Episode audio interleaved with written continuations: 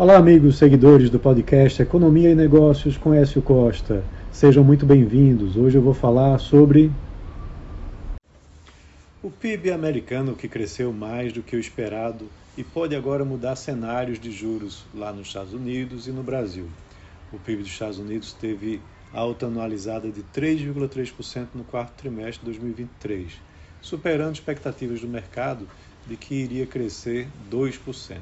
Com isso, o PIB real americano cresceu 2,5% em 2023, na comparação com o resultado do PIB real de 2022.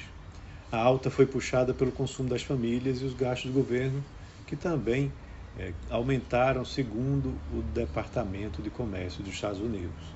O resultado positivo contradiz a expectativa de um ano atrás de que a economia americana talvez entrasse em recessão em 2023, mas 2024 pode ser diferente. A alta deverá continuar em 2024, embora em ritmo mais lento. O Federal Reserve deve começar a baixar as taxas de juros, o que deverá ajudar a economia este ano. Em 2023, a queda da inflação e um mercado de trabalho aquecido impulsionaram os níveis de confiança dos consumidores. Esse dinamismo pode ser desafiado por um ritmo mais fraco de contratações e maior pressão sobre os americanos que gastaram as poupanças da pandemia apesar do salário ter tido um crescimento acima da inflação do período e, das vendas do varejo e o uso do cartão de crédito terem aumentado, os níveis de endividamento e inadimplência bateram recorde em 2023.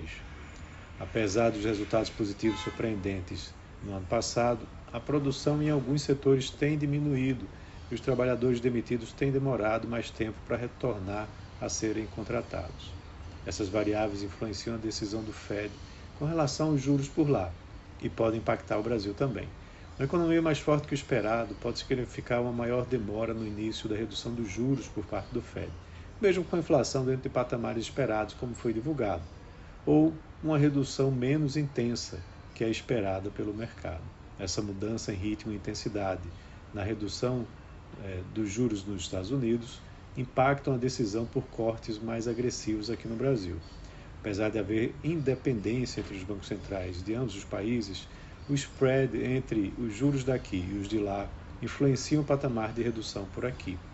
Essa influência tem impacto direto no câmbio. Juros muito baixos no Brasil em comparação com os Estados Unidos afugentam investidores, pressionando o dólar, que pode gerar mais inflação no Brasil. Então, o crescimento forte da economia americana pode resultar em juros mais altos por mais tempo por lá e por aqui. Então é isso, um abraço a todos e até a próxima.